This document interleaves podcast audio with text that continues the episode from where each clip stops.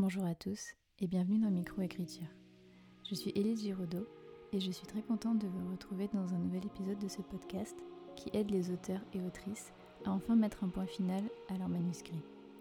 Tous les auteurs publiés ont un jour réussi à terminer leur premier roman. Pourquoi pas vous? Bonjour à tous et bienvenue dans un nouvel épisode de Microécriture. Aujourd'hui, je suis avec Julia Damedor, qui vient sur le podcast pour nous raconter ce qui lui est arrivé quand elle a été publiée et en étant assez jeune, et de certains problèmes qu'elle a rencontrés avec sa maison d'édition. Je pense que c'était un bon sujet euh, à aborder dans ce podcast parce que même si ce n'est pas forcément un sujet qui aide à terminer son roman, je vois de plus en plus de personnes sur Instagram qui échangent avec moi et du coup c'est super et qui sont très très jeunes et même moi étant plus âgée c'est quelque chose que je ne connaissais pas forcément, les arnaques en maison d'édition. Donc, je pense que ça peut s'adresser finalement à, tous les publics. Et je sais que quand on est en train d'écrire son premier roman, on pense forcément à l'après, se faire publier. Et je pense que des fois, peut-être, peu importe notre âge, dans l'excitation, on peut tomber certaines fois sur des maisons d'édition pas forcément correctes. Donc, je pense que c'est un, bon sujet à aborder et un bon message, un bon message pardon, de prévention que va nous faire passer Julia. Donc, avant d'aborder plus en profondeur l'anecdote qu'elle va nous raconter, je vais d'abord la laisser se présenter et nous parler un petit peu de son parcours avec l'écriture. Bonjour à tous, donc je suis Julia, que vous connaissez peut-être sur le compte Instagram Julia Auteur. Donc j'écris depuis mes 13 ans. J'écrivais surtout bah, des rédactions à l'école et ça me plaisait énormément. Et du jour au lendemain, j'ai fait un rêve qui m'a vraiment inspirée. Je pense qu'on est pas mal à avoir commencé avec une idée un peu spéciale et c'est vraiment euh, celle-là qui m'a inspiré mon premier roman. Euh, je l'ai soumise très jeune, euh, donc j'avais 15 ans. Donc c'est à ce moment-là que ma maison d'édition m'a permis de méditer. Donc pendant tout le lycée, en fait, j'ai vraiment eu les débuts de ma carrière d'autrice, en fait. donc j'ai participé à des salons, etc. Donc c'est vraiment là que j'ai su que c'était ma vocation. Euh, mais par la suite, euh, j'ai poursuivi mes études en prépa scientifique, donc euh, j'ai dû mettre un terme à, mes activités d'auteur. Et maintenant que je suis en école d'ingénieur en agronomie, je me consacre à nouveau à ma passion. Donc j'ai écrit depuis plusieurs romans, une saga notamment d'heroic fantasy et des one-shots d'urban fantasy, de science-fiction. Et donc un roman que je destine à l'auto-édition cette année qui est Totemam. Ok, ben c'est super. Franchement, je suis hyper admirative du nombre de manuscrits que tu as terminés. C'est vrai qu'on a un peu le même parcours, toi et moi, puisque j'ai aussi fait une prépa scientifique et une école d'ingénieur. Donc, ah euh, on va dire check copine, du coup. D'être, d'avoir fait un parcours scientifique, mais d'aimer l'écriture. Et moi aussi, j'ai, j'ai commencé à me dire que j'aimais écrire en, avec les rédactions à l'école. Donc, euh, trop marrant. Mais ah euh, voilà. Je pas que nos parcours se ressemblaient autant. Ah si, oui, moi j'avais remarqué, mais c'est vrai que je... en plus, euh, avant de commencer l'interview, parce que bon, pour les auditeurs, on ne se retrouve pas direct là en train d'enregistrer, on peut se parler avant. Et c'est vrai que je voulais te le dire juste avant de commencer l'interview et j'ai zappé. Bon, c'est le matin, bon, il est pas, il est plus très tôt, mais on va mettre ça sur le compte du matin, d'accord? Mais non, oui, c'est vrai qu'on a un parcours qui se ressemble beaucoup, enfin, en tout cas au niveau des études, parce que moi, du coup, bah, j'ai pas, j'ai pas été publiée vers mes, je sais pas, t'as dit 13 ans ou 15 ans? ouais, malheureusement, mais, mais ouais, du coup, au niveau des études, on se ressent, on a un parcours qui se ressemble beaucoup. Donc, du coup, bah, je, donc, je suppose que c'est quand tu as été édité, donc, du coup, vers tes 15 ans que commence l'anecdote. Donc, bah, je te laisse nous raconter ce qui s'est passé de bien, je suppose, et, de, surtout de, de moins bien. Oui, bah, faut savoir que j'ai pas vu les mauvais aspects tout de suite, donc ça s'est vraiment fait progressivement et avec euh, bah, les, connaissances que j'ai pu acquérir euh, en faisant des recherches sur, euh, sur le monde de l'écriture. Donc je pense que c'est pour ça que ce genre de format podcast qui fait un peu de sensibilisation auprès des, auteurs peut être très instructif. surtout que j'ai pas eu affaire aux red flags qu'on connaît maintenant, donc c'était d'autant plus vicieux que je ne pouvais même pas forcément m'en rendre compte tout de suite. Donc, pour euh, expliquer comment ça s'est mis en place, donc euh, quand j'ai écrit mon premier roman, j'avais 13 ans et euh, je sais pas, j'avais tout de suite l'ambition d'éditer. Je suis vraiment partie tout de suite dans un délire de, l'envoyer à des éditeurs. Il faut savoir que j'allais déjà sur des salons littéraires en tant que lectrice. J'étais vraiment archi, passionnée. Et, je voulais être à la place de ces auteurs. C'était vraiment mon rêve. En fait, il s'avère que durant l'un de ces salons, j'ai rencontré une autrice qui avait à peine trois ans de plus que moi. Et alors là, c'était vraiment bah, c'était mon but, c'était mon rêve ultime, c'était d'être éditée aussi jeune qu'elle. Et simplement, j'ai bah, corrigé mon roman pour, en vue de l'envoyer et j'ai ciblé la même maison d'édition qu'elle. pour moi, c'était logique. Déjà, je ne savais pas que les maisons d'édition pouvaient éditer des, bah, des, des, mineurs. Donc je m'étais dit, ça sera plus simple pour moi de, de viser cette maison d'édition qui en plus publiait de la fantaisie. Donc euh, voilà, je n'ai pas cherché plus loin que ça. Euh, j'ai envoyé à cette maison d'édition. Dans mes souvenirs, euh, ils m'ont répondu en 4 ou 5 mois. Donc là encore, c'était pas un délai assez court pour que j'ai une sirène d'alarme, en fin de compte. C'est mmh. Plutôt, plutôt dans la moyenne de, des réponses des maisons d'édition traditionnelles. Donc en plus, c'était une maison d'édition à compte d'éditeur, enfin, il n'y avait pas de souci à ce niveau-là. Donc, euh, il faut quand même que je raconte les bons aspects parce qu'il y avait des bons aspects. Euh, sincèrement, quand j'ai reçu le mail de réponse, euh, c'était le plus beau jour de ma vie. et rien que pour ce sentiment, pour la, le bonheur que ça m'a procuré, je... c'était simplement, je le souhaite à, tous les auteurs qui nous écoutent. Franchement, c'est fabuleux. Et, mais, faut le dire, mes parents étaient quand même un peu plus sur la réserve que moi, ce qui est logique. Mm. Et euh, ils ont attendu que bah, l'éditeur, on ait l'éditeur au bout du fil pour euh, se réjouir hein, finalement, et voilà, ce qui est logique. Et franchement, l'éditeur, bien sûr tout rapport, il m'a rassuré, il m'a expliqué qu'il avait l'habitude justement de donner la chance aux, jeunes auteurs, donc il savait comment s'y prendre, il a rassuré mes parents. Donc très vite, on a eu le contrat, et là encore sur le contrat, pas de red flags particuliers parce que notamment la part des. Enfin, la. Ah les droits d'auteur pardon, que je, pouvais toucher étaient tout à fait raisonnables. Enfin, c'était 10%, c'était même sur, dans la fourchette, le haut de la fourchette qu'on connaît tous. Donc là encore, pas de signal d'alerte vraiment. Enfin, c'était plutôt correct. en plus, le contrat avait été limité dans le temps, donc il ne gardait pas mes droits d'auteur à vie. Euh, voilà, euh, ils s'occupaient de tout, ils m'ont pas demandé d'argent, euh, voilà. À ce niveau-là, il n'y avait pas de quoi s'alarmer, vraiment. je vivais plutôt un rêve éveillé, faut le dire.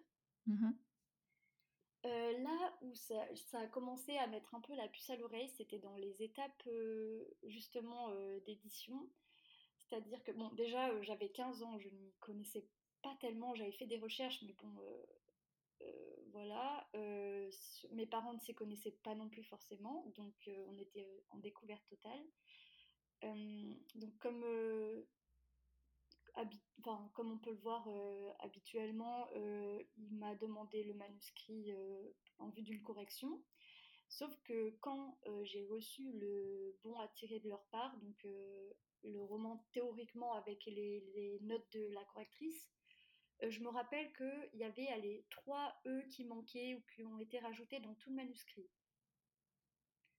Euh, je rappelle que j'avais 13 ans euh, quand je l'ai écrit, je devais aller sur mes 15 ans quand je l'ai retravaillé. Enfin, ça me paraissait quand même bizarre que j'ai fait aussi peu de fautes dans tout un, un manuscrit qui faisait entre 300 et 400 pages. C'était un peu irréaliste. Mais pareil, je me suis pas trop méfiée. Enfin, encore une fois, euh, de toute façon, moi, les fautes, je ne les voyais plus. Les coquilles, je ne les voyais plus. J'avais tellement le nez dedans que j'aurais été incapable, moi, toute seule, de les voir. Oui, oui, je comprends. Donc, j'ai dit, bah, ok, bah, j'ai validé le, BAT, c'est parti. Donc, pour la couverture, pour le premier tome, pas de problème non plus. voilà, ils ont fait ce que je leur avais. ils, ont, ils étaient vraiment à l'écoute de ce que je voulais, de ce que j'ai imaginé pour le roman. Donc, Là, pas de problème non plus. Et ça a été le, début de l'aventure. Mais il y a eu un petit faux départ du coup. C'est-à-dire que bah, quand les premiers tomes sont, enfin les premiers exemplaires sont sortis, évidemment, ma famille et mes proches se sont jetés dessus. Et tout de suite, ce que certains ont vu, c'est qu'il y avait des fautes et des cookies. Donc Là, c'est assez gênant. Je ne sais pas s'il y en a d'autres qui auront vécu ça, mais je ne vous le souhaite pas. Mm. Parce que ça fait tout de suite redescendre l'adrénaline, là. Je me dis, c'est. Ouais. c'est un tue l'amour là. oui, carrément, ouais. Euh, encore que moi, je me rappelle qu'à cette époque, euh, j'en avais un peu cure, genre vraiment. Mais alors mes parents, c'était oulala, va falloir faire quelque chose. Donc euh, c'était déjà un peu une prise de bec avec l'éditeur qui voulait pas l'entendre, alors que bon, bah, c'était quand même un peu autant la honte pour lui que pour moi de laisser des fautes dans un livre publié. Mm. Mais ma mère a, tenu bon et elle a obtenu gain de cause et du coup on l'a fait corriger par par euh, un ami qui s'y connaissait. Enfin, il était euh, prof de français. Enfin bref, il a pu très bien le corriger. Et, euh, il y a eu une réimpression. Mais là où certains vont tout de suite voir le problème, c'est que il a fait le travail d'une correctrice, enfin d'un correcteur, et il n'a pas été payé pour ça. moi, mes parts n'ont pas changé, et la maison d'édition a quand même touché bah, le pourcentage normalement dédié à la correction.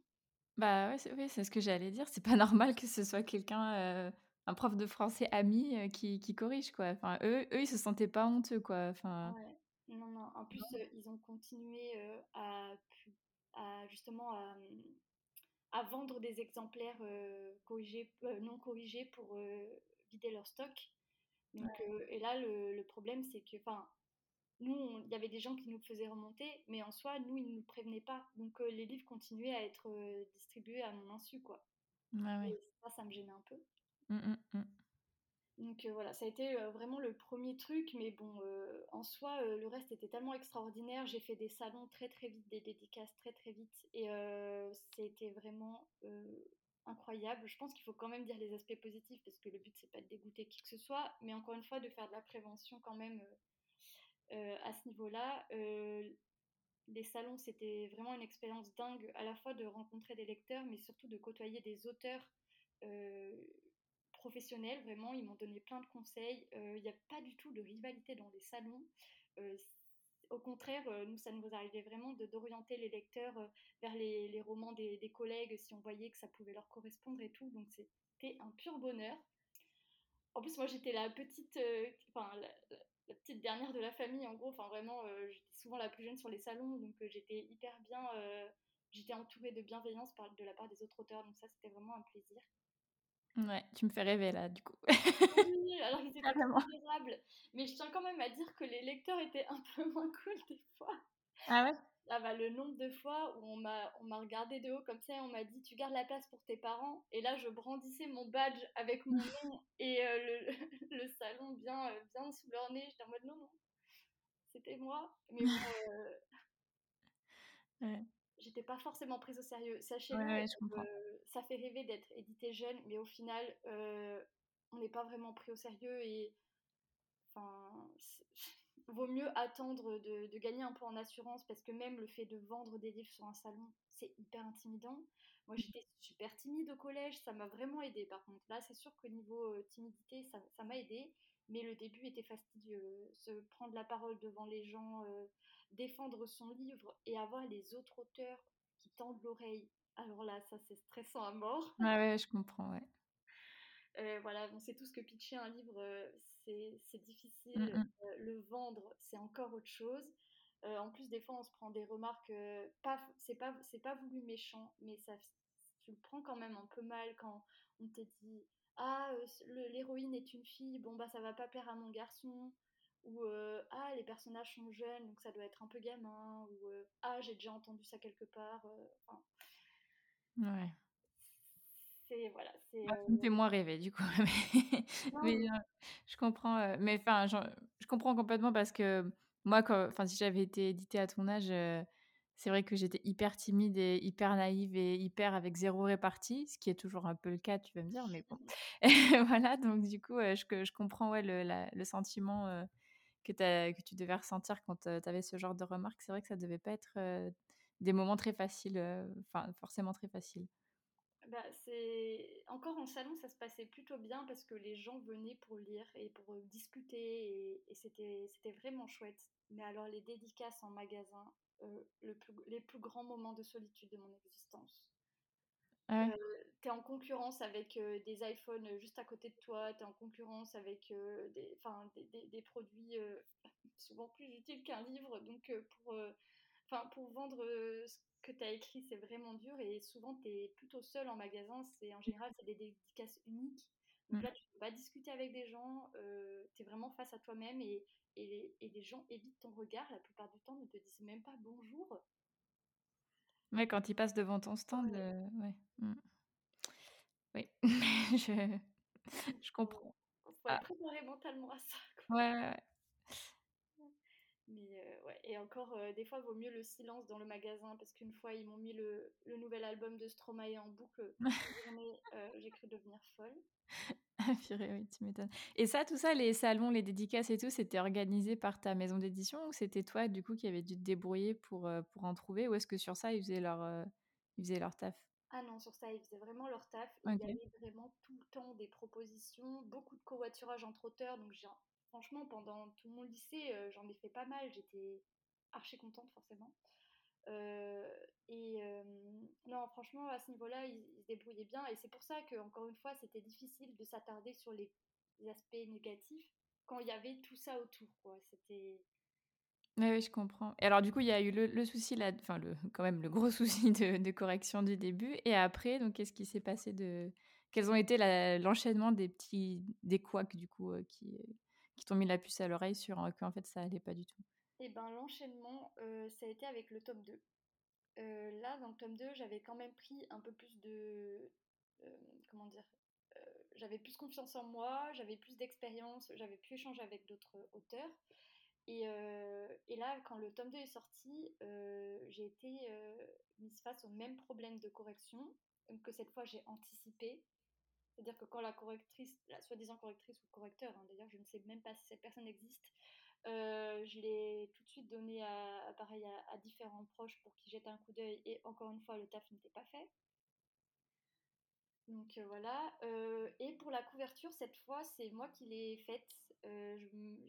J'adore dessiner et j'avais vraiment une conception très précise de la couverture, donc je l'ai faite.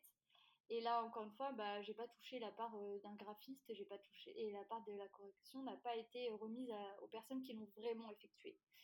Donc là, les tensions avec l'éditeur se sont un peu envenimées. Enfin, et c'est surtout que quand j'ai publié le premier roman, il promettait oh, de la visibilité, beaucoup de pubs et tout. Et au final, bah, ce qui est en fait logique, mais moi à l'époque je ne savais pas, mon roman est rapidement passé au placard au profit de d'autres, de nouvelles publications. Ce qui en soi en fait est logique, c'est plutôt une réalité qu'autre chose. Mais mes parents l'entendaient pas de cette oreille et déjà qu'ils avaient un peu des, bah, des, mauvais rapports avec l'éditeur, ça s'est un peu plus euh, voilà, envenimé. Euh, voilà. faut aussi prendre en compte quand on se fait publier jeune, c'est que les parents ne restent pas en général en retrait, ils interviennent, ce qui est, une bonne chose. Et voilà, pour entretenir des bonnes relations avec l'éditeur, il faut aussi que les, les, parents soient chauds derrière. Donc euh, pour ceux qui voudraient se faire éditer jeune, ayez ça en tête. Mmh. Donc euh, voilà, donc là ça a commencé à, à partir un peu en live, euh, je venais moins sur les salons parce que du coup, je voulais pas croiser mon éditeur. En plus, euh, souvent, c'était lui qui nous demandait d'apporter les exemplaires. Et là, pareil, normalement, bah, pas trop aux auteurs de le faire et c'était souvent problématique. Il y a des fois, on arrivait en dédicace dans un magasin, une fois c'est arrivé, et il n'y avait pas d'exemplaires du tout. Et on n'avait pas été prévenu qu'on devait en avoir. Enfin, en amener nous-mêmes. L'angoisse, quoi. Voilà, donc l'angoisse, c'était pas du tout professionnel ça se voyait que les gérants du magasin étaient hyper embêtés et forcément nous aussi. Euh, donc euh, c'était très embarrassant. Voilà. attends, désolée, je te coupe. j'ai deux questions du coup. La première, c'est euh, est-ce que tu avais obligation de signer ton tome 2 chez eux? C'était compris dans le contrat? Non, il n'y avait pas de clause d'exclusivité dans le contrat, ni de. Enfin, j'avais pas à le montrer, mais enfin, pour moi, c'était la facilité, il faut, faut, le dire comme ça. Je l'avais envoyé qu'à un éditeur, mon roman voilà, pour moi, c'était la facilité et je pense que c'est aussi dû au fait que j'étais jeune et c'est pour ça qu'encore une fois, euh, avoir de l'expérience, c'est pas plus mal et prendre le temps de faire les choses, c'est pas plus mal. Ok, et du coup, ma deuxième question, tes romans, ils, étaient distribués partout, du coup, dans les, dans les grands magasins qu'on connaît euh, Alors, partout, non. En fait, ils étaient, la maison était basée à Fréjus. Donc, euh, dans, par contre, dans toute la région de Fréjus, on le trouvait facilement en magasin. Mais sinon, vers chez moi, moi je suis du côté de Narbonne, euh, les gens ne pouvaient pas le trouver en librairie, il fallait qu'ils le commandent auprès de la librairie euh, du magasin. Donc ouais, la, la, présence en librairie n'était pas folle. Mais voilà, à côté de ça, les salons, on était très présents au salon, donc j'imagine que ça contrebalançait. Mais D'accord, ok. Donc du coup, tome 2, déjà souci de correction, la couverture que tu fais toi-même et que tu n'es pas payé. et du coup, euh, après? euh, Après, je suis allée. Euh, enfin, j'ai un peu déjà espacé ma correspondance avec l'éditeur et après, j'ai eu la prépa et donc pendant la prépa, je pouvais plus faire les salons. C'est-à-dire que ma part du contrat, je ne pouvais plus vraiment l'honorer. Donc j'ai prévenu mon éditeur malgré le fait que ça soit un peu tendu.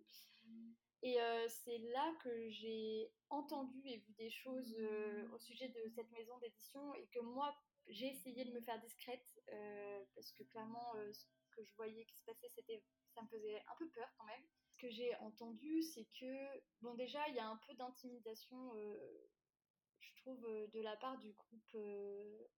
L'éditeur, enfin, comment dire incite un peu au lynchage. Dès qu'il a un différent avec un, un, de ses auteurs, il a tendance à, tout de suite le mettre sur les réseaux, sur Facebook, ce que je trouve pas du tout professionnel, et du coup à, comment dire, euh, serrer les rangs de ses auteurs, de son noyau d'auteurs euh, qui garde auprès de lui euh, farouchement.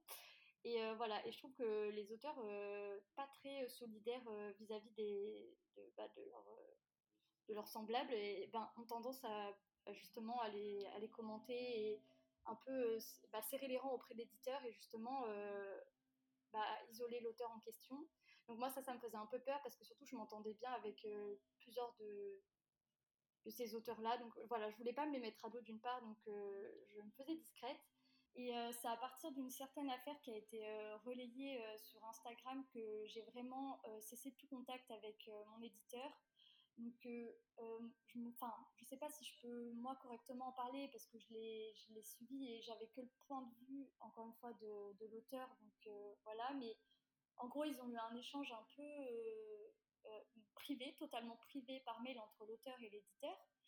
Et, et l'éditeur l'a rendu public, juste encore une fois pour faire un appel au lynchage et, et pour se défendre, alors que, bon, d'après ce que j'ai pu voir, il était quand même vachement en tort Surtout que ce que lui reprochait l'auteur, c'était des choses que j'avais moi-même vécues, donc euh, l'absence de correction, euh, l'absence de rémunération des parts qui lui étaient dues euh, vis-à-vis des autres tâches qu'elle pouvait accomplir.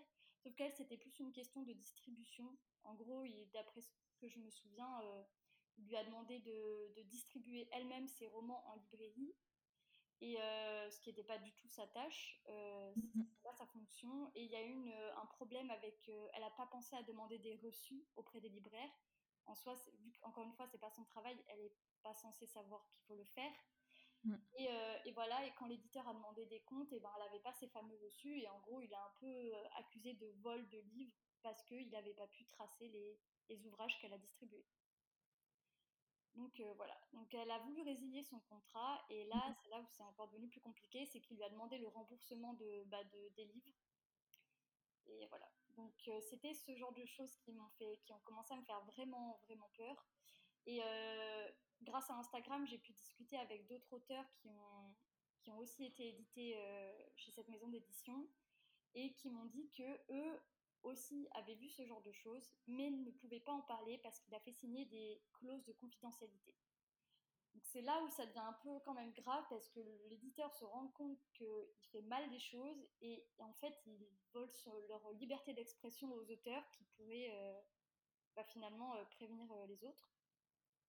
Donc moi j'ai rien signé personnellement, mon contrat est caduque déjà à cause de la, de la période, normalement, enfin la période est écoulée donc voilà.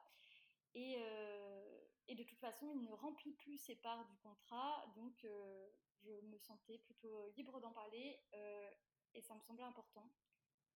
Et vis-à-vis des problèmes que je rencontre encore avec cette maison d'édition, euh, je sais qu'elle distribue encore mes romans, ce qui m'embête beaucoup.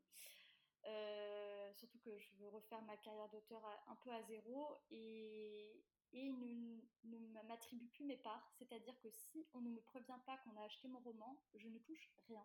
Et, et ça, c'est tu peux pas porter plainte ou? Ben si, mais encore une fois, euh, bah, déjà j'ai un peu peur euh, de, sa manière d'agir. Et comme je compte m'auto-éditer bientôt, je sais que c'est arrivé où il, a il a cherché ses anciens auteurs auto-édités sur Amazon et qu'il a mis des mauvais commentaires, demandé à des gens de mettre des mauvais commentaires pour, bah, pour leur casser leur vente. Et j'avoue que ça aussi, ça me. Ouais, ça te fait peur, quoi. Bah. Bah ouais, je, je comprends bien. ah, c'est, c'est fou ça. Et, et, donc, à part l'autre personne là dont les échanges avaient été rendus publics avec mmh l'éditeur, tu, tu connais. Enfin, il y, a combien à peu près d'auteurs que tu connais qui étaient édités là-bas, qui ont vécu en fait les mêmes choses que toi, mais qui ne peuvent rien dire? Oula, à qui j'ai parlé directement euh, Il doit y en avoir entre 8 et 10. Ah oui, quand même. Oui, parce qu'en plus, je sais que euh, j'ai vu que maintenant, ils cherchaient ces auteurs sur Wattpad aussi. Mmh. Que pareil, méfiez-vous. Euh, parce qu'en soi, ils ont l'air bien sur tout rapport. Hein. Je veux dire, moi, j'ai mis du temps avant de me rendre compte de ce qui allait pas. Et et je trouve que par rapport aux red flags qui sont, qui sont rendus, euh, qui sont de notoriété publique maintenant, eh ben, on les voit pas tout de suite les leurs. Donc, euh, oui, c'est vrai. C'est en fait c'est que quand tu es engagé finalement que tu te rends compte de ce qui va pas. C'est c'est pas des trucs que tu peux voir en amont. Voilà, c'est ça. Donc on peut se méfier. Donc euh, voilà, ça me semblait important de, de, le faire remonter. Ouais, complètement. Et du coup, là, donc tu nous as dit que tu voulais refaire un peu ta carrière de zéro, etc. Et être et donc t'auto-éditer prochainement.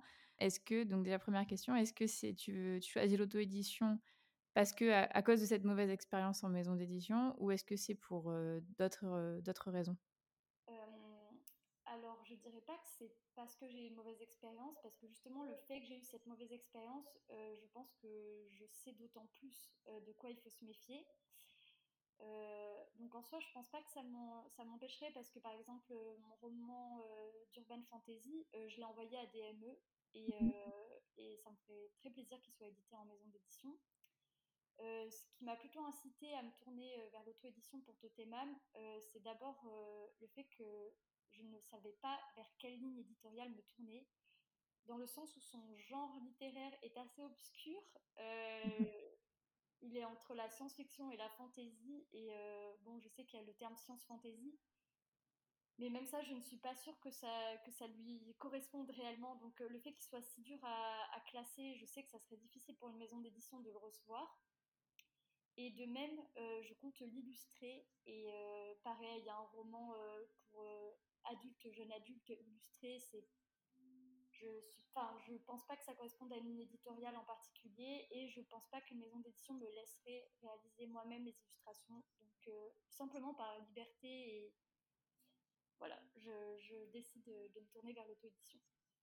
D'accord, ok. Et est-ce que tu comptes euh, auto-éditer que tes nouveaux romans ou rééditer, si je puis dire, ceux qui étaient dans cette maison d'édition aussi, le, tome 1 et le tome 2